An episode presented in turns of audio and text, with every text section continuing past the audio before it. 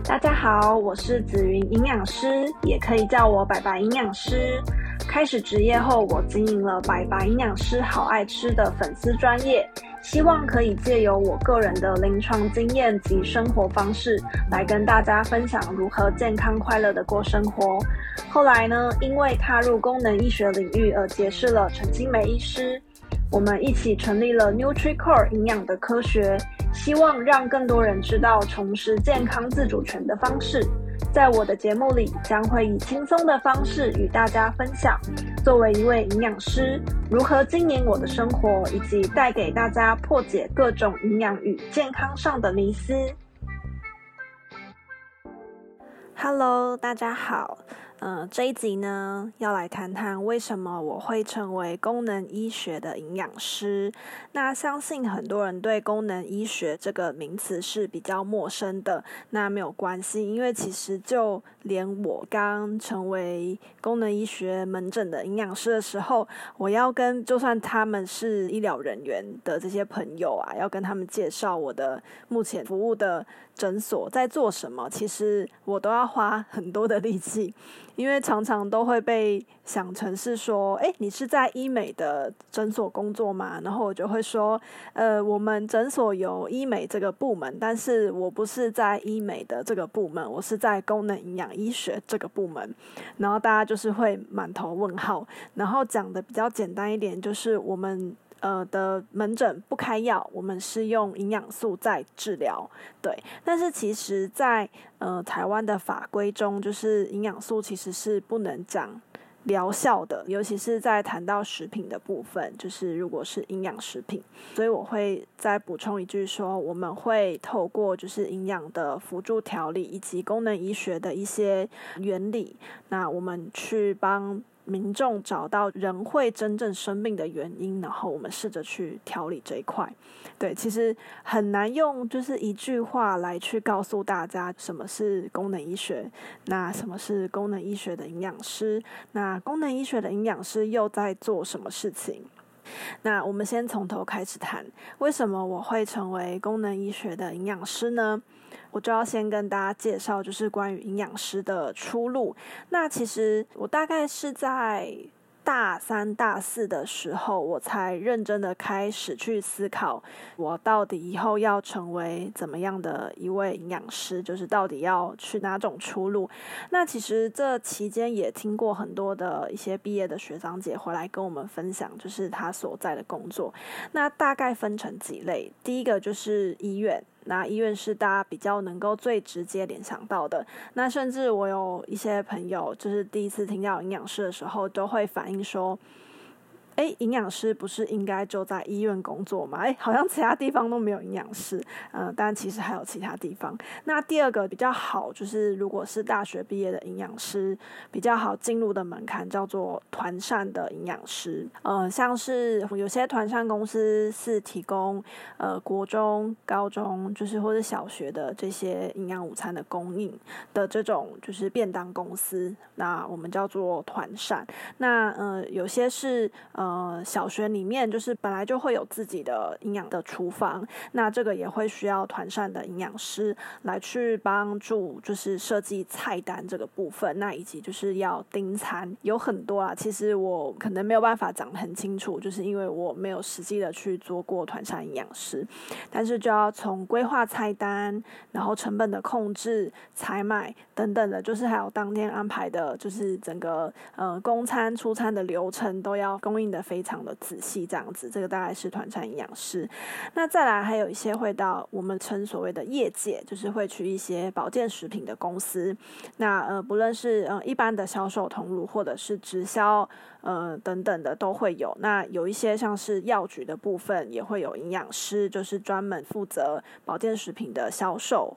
那再来还有一些是去生技公司，那呃生技公司的话，其实呃都会有蛮多就是医疗体系毕业的呃人去就是生技公司的部分。那因为其实可能只要你的学程中就是有学到一些。呃，生物啊、化学啊，或者分子生物啊等等这些有关系的，都可以尝试，都可以去生技公司尝试。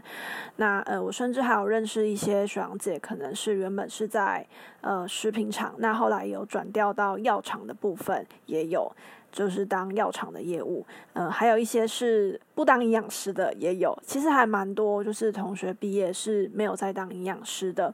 那我其实觉得这些人蛮勇敢的，因为我其实不太知道自己要什么，然后呃，我可能也会觉得我好不容易考到营养师的执照，那我不当营养师是不是太可惜？但其实我又不太知道自己未来到底想要做什么，所以我的人生很长都是用删去法的，就是哪些我绝对不想要的，我就一个一个删去。那那时候我还没有，因为我们是大概。大三升大四的时候会去实习，那我比较特别，我是选择在大四的寒假以及就是下学期的部分去实习。那我那时候是去台大医院实习，就算是规模比较大的。教学医院这样子，呃，应该可以说是最大吧。我其实也不太清楚。对，就是规模比较大的教学医院去做这个实习。那其实，在实习之前呢，我的三去法就是我不想要去团膳。呃，原因就是因为我觉得厨房很热，就是偶尔自己在家里下厨煮饭可以，但是我觉得团膳营养师非常的辛苦，就是在厨房很热之外，还要非常的早起。那对我来说，嗯，就是有点太痛苦了，所以就是我的删去法就是先删掉了团膳营养师。那再来就是生技公司，那因为我觉得去生技公司，因为坦白说我的生化很烂，就是我的生物化学这门课很烂，然后我甚至在考营养师的时候，我这一科也是考最烂，烂到害我差点 考不上营养师。对，所以我其实蛮怕去生技公司的，因为我觉得这一块对我来说蛮难的。嗯、所以我就先删掉了这两块。那我好像就剩下医院，然后跟食品公司啊。我刚刚忘了讲了，还有一个就是呃诊所，就是社区。那社区的话，其实包括很多，就是我刚刚提到的有呃可能是诊所啊，然后或者是跟一些机构合作。我快要毕业的那个时候，其实呃还没有那么多的长照营养师，就是那时候呃整个台北的。呃，或者是台湾的那个长照的政府的系统还没有这么的完善，然后至少我那时候没有听到就是风声说，诶，有长照营养师这条出路，对，但现在来说是有的。那所以就是社区的部分可能就会分成诊所啊、长照营养师啊，然后其实我觉得药局也算啊，因为药局都是开在社区里面，所以我觉得也是比较像是。走入社区，走入人群这样子，然后还有一些机构等等的，大概就这几类选择。对，所以那时候我就是剩下医院，然后社区跟食品公司这样。那直到我就是完成实习的时候，医院实习的时候，我其实就决定说我。我不想要在医院了，因为一来说，我觉得我很废的地方是我有点怕累。我觉得医院营养师蛮累、蛮辛苦的。那但是我觉得，如果这件事情是我很有热忱的，呃，很累、很辛苦，我是可以接受的。但是我后来发现，我对于在医院当营养师是没有热忱的。那因为大家可以想象，就是你可能会进到医院，尤其是。比较大的这种医院，可能有些都是疾病比较严重的状况。那我那时候就是有实习的时候，有 care 一些就是重症病房。那其实看着这些重症的病人，我其实心里面。很心疼，很难受。可是我会觉得我的力量很渺小，就是我好像没有办法帮助他们什么。但是我这句话的意思不是说医院营养师没有用处，而是说，呃，医院营养师能给的就是呃很重要，就是维持他们的营养。因为没有营养，就是没有办法续命嘛。可是你你说要透过营养让他们可以恢复从前的话是不可能的。对，所以我就会觉得说这个好像不是我想要的。我会觉得。我好希望可以在更早以前就认识这一群人，就是能够更早以前去介入，也不是介入他们的生命，讲起来这样乖乖，就是我可以能够更早的在这些人生病之前，我就去认识他们，告诉他们怎么样可以预防生病。所以我就觉得说，嗯，去社区应该是我。比较想要的这个工作，这样我希望可以在人们生病之前就阻止人们生病这件事情。所以我那时候就是开始投履历的时候，我就往诊所啊、药局啊这方面去找。对，因为那时候还没有什么长照的这个营养师这个选项。然后我觉得我蛮幸运的，就是我第一份诊所的工作其实不是一般的诊所。那当初我的老板他从医院离开出来开诊所的目的，就是他有一个理念，希望呃能够在这群人就是生病要去做心导管装支架之前，就可以认识这些人，或者是说怎么样预防这些人可以不用装了第一支支架就要装第二支、第三支，叭叭叭这样装下去。那应该说，我跟他一样有同样的理念，然后他告诉我了一个名词叫做功能医学，他想要推广这个理念，对，然后我就觉得，诶，跟我想要的好像是一样的。那我觉得我很幸运，就是因为我本来想象到，就是我找到的诊所的工作可能会是，呃，有一些像是新陈代谢科的诊所，就是呃看一些三高啊、糖尿病的。那这种诊所，它也会需要营养师去给予民众一些饮食的喂教。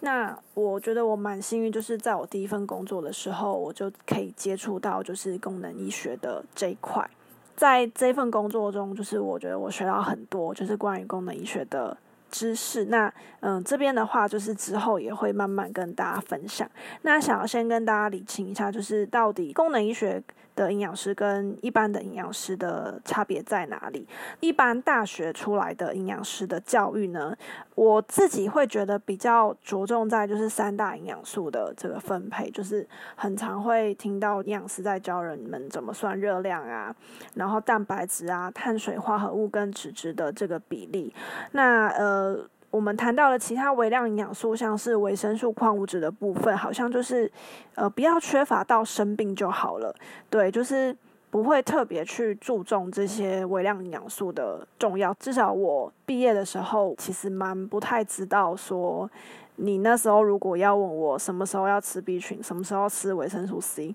然后什么人要吃维他命 A、维他命 E 等等锌啊、selenium 啊、呃矿物质硒啊这些的，我可能就是没有办法回答你。我可能会告诉你说，诶，我觉得补综合维他命就好啦，就什么都有这样子。对，但是在呃功能医学的时候，我们会去探讨，就是呃各种。营养素它的重要，以及就是到底我们的身体是哪一个机能、哪一个核心失衡，或者是哪一个生化反应就是出现了错误，是因为缺乏了什么营养素，那或者是因为什么样的饮食状况导致你这个生化的这个循环卡住了，就是会去探讨这一些比较比较 detail 的事情。那那时候我也才觉得，哎，以前学生化好重要，不然我就是觉得生化是一个很无聊又很难的东西。对，那其实，在功能医学上，嗯、呃，我觉得它的概念就是除了辅助治疗之外，我觉得会有点像预防医学。对，就是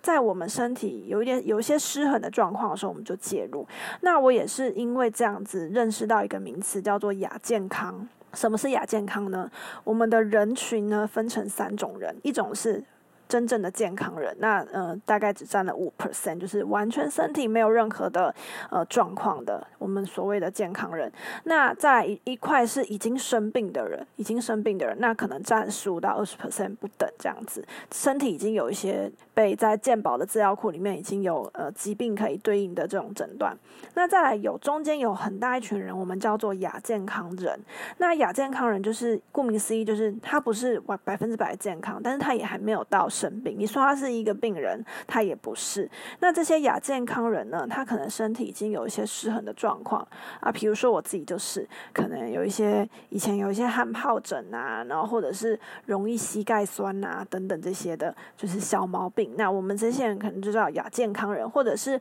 呃有些是糖尿病前期，但是还不需要服用药物，或者是血压偏高，但是也还没有到真正的高血压，这些我们其实都叫做亚健康人。那亚健康人的，话就是我就是想要先认识这些人，就是我刚刚提到的，嗯、在人们还没有真正生病的时候，就可以去告诉他们说，哎，你要小心哦，就是你现在身体有什么状况，代表你身体哪一块核心失衡了，那我们可能提早处理，提早介入，提早做一些就是饮食生活的改变，一些营养素的补充，我们有机会就是恢复我们的健康，然后有机会延缓到就是生病的那一块。我就发现，哎，这件事情是我想要做的，对，所以我就开始投入了功能医学这一块。那我也非常幸运，因为有第一份工作的经验，所以我第二份工作了，我就到了一个比较大的联，呃，算是联合诊所，就是诊所里面有很多个部门，那其中一个就是呃功能医学这块部门。